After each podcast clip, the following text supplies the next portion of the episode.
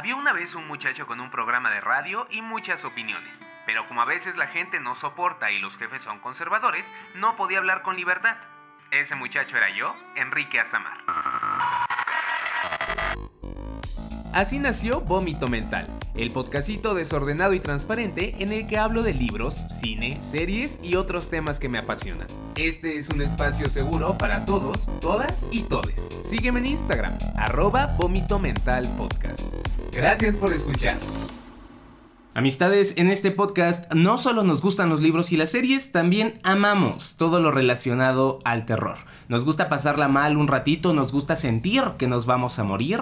Es por eso que hoy, hoy les traigo algo diferente, algo que yo sé no va a ser del agrado de toda mi audiencia, pero que igual me ha parecido súper interesante y por eso quisiera compartirlo. Quédate conmigo, yo soy Enrique Azamar y estás escuchando Vómito Mental. Seguramente tú conoces películas como El proyecto de la bruja de Blair, VHS, Cloverfield, Actividad Paranormal, etc. ¿Qué tienen en común? Pues que todas pertenecen a un subgénero del horror llamado metraje encontrado, que consiste en mostrar grabaciones supuestamente reales con las que conocemos toda la historia de la película. Este subgénero nace en la década de los 80 y desde entonces ha tenido representantes muy dignos, algunos pues vaya consagrándose como filmes icónicos, otros más como películas más bien de culto. El problema es que luego empiezan a explotar demasiado este subgénero, actividad paranormal por ejemplo, y el interés comienza a irse.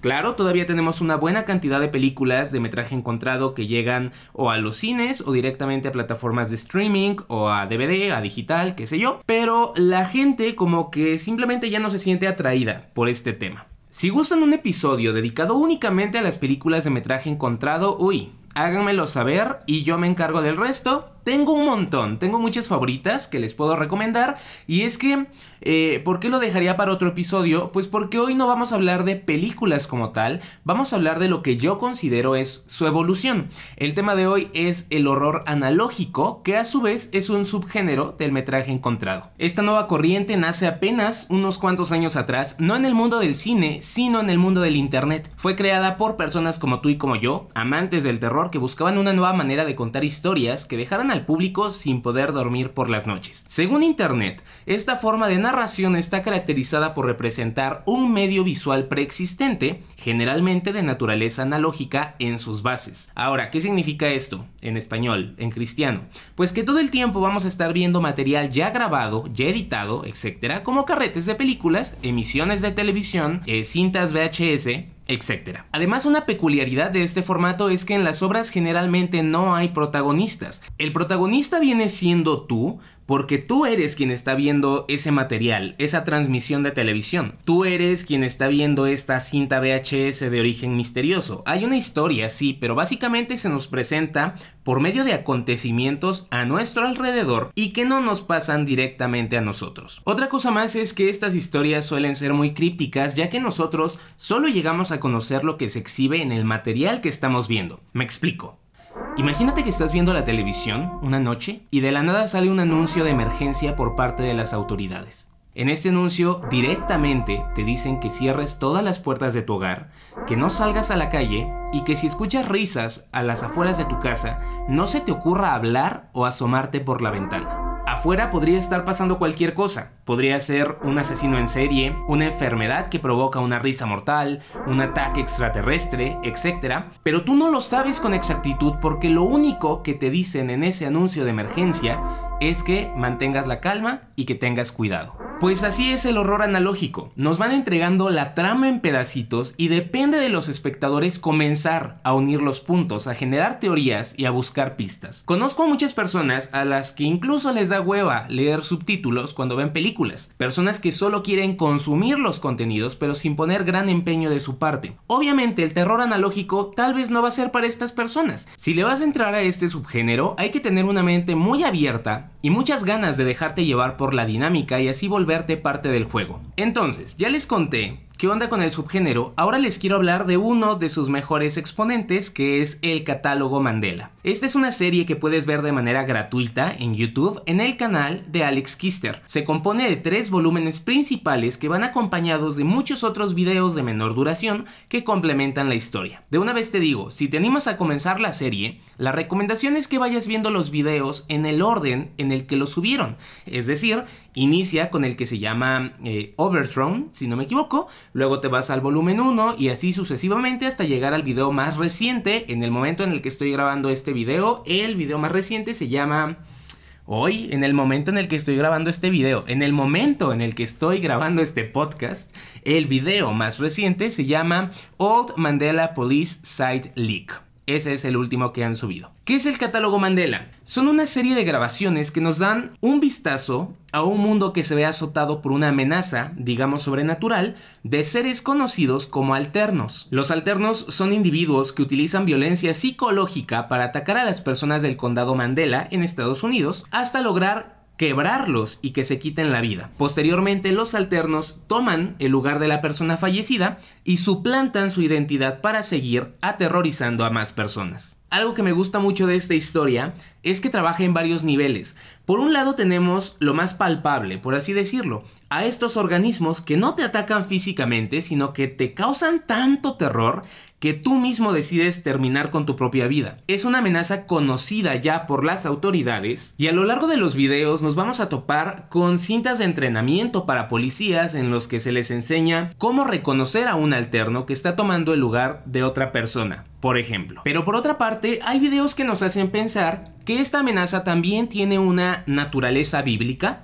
y que todo lo que sucede en el presente tiene sus bases muchísimo tiempo atrás, cuando el diablo derrotó a Dios, se hizo pasar por él y desde entonces la humanidad ha estado adorando a Satán. Ojo, esto no es más que una de las muchas teorías que rondan por internet. Otros más aseguran que no se trataba del diablo, sino de un alterno que le roba el lugar a figuras bíblicas y pues ahí comienza todo el despapalle. Una vez que tú veas los videos, vas a poder sacar tus propias conclusiones. Y digo que la historia trabaja en varios niveles porque los temas bíblicos todavía no se cruzan con el tema de los alternos, pero tú como espectador sabes que están entrelazados y que se van a cruzar directamente en algún momento. Eso es algo muy cool, si me preguntan. Y bueno, no les puedo dar tantos detalles de la historia porque les voy a arruinar la experiencia, pero sí les voy a hablar un poquito de los tres volúmenes principales del catálogo Mandela para que se den una idea de lo que pueden esperar. En el volumen 1 nos presentan una serie de cintas VHS en las que conocemos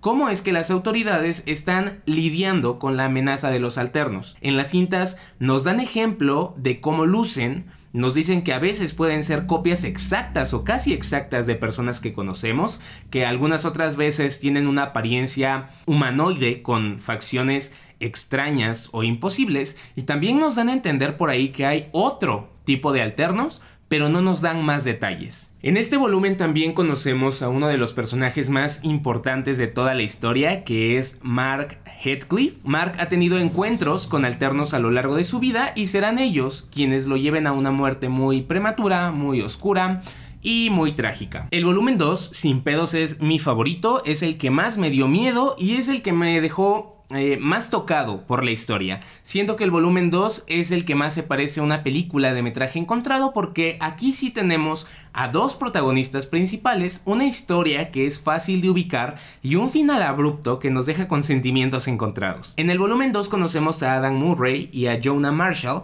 un par de amigos que trabajan en una especie de agencia que lidia con temas paranormales. Ellos reciben la llamada de una mujer del condado Mandela. Eh, esta mujer está muy afligida porque afirma escuchar un gato fantasma en su casa. Así es como ambos deciden investigar el lugar por tres noches seguidas, eh, con la promesa de un muy buen dinero y pues ahí se van a encontrar con un montón de sucesos extraños relacionados directamente con los alternos. La historia del volumen 2 tiene una ligera relación con el volumen 1 y una relación mucho más fuerte con el volumen 3 o 333 como se le conoce en YouTube.